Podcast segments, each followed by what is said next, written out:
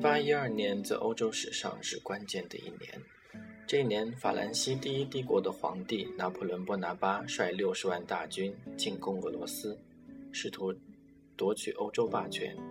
俄法战争从此拉开序幕。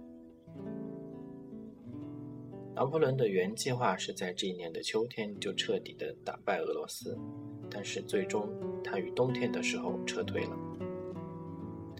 很多年以后，都德在他的短篇小说《柏林之围》里面。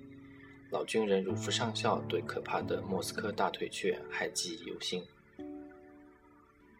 这次战争为俄罗斯所派生的是列夫·托尔斯泰的长篇小说《战争与和平》，还有柴可夫斯基的《一八一二序曲》。《一八一二序曲》全名用于莫斯科救主基督大教堂的落成典礼，为大乐队而作的一八一二年庄严序曲。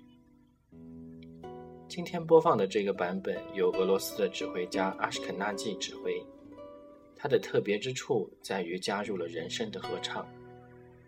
作品一开始是一首古老的赞美诗：“主啊，拯救你的子民。”最后是俄罗斯的国歌《天佑沙皇》，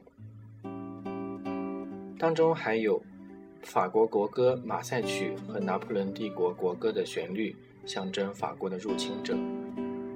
中曲是十一响的礼炮以及大教堂的钟声，代表俄罗斯最后的胜利。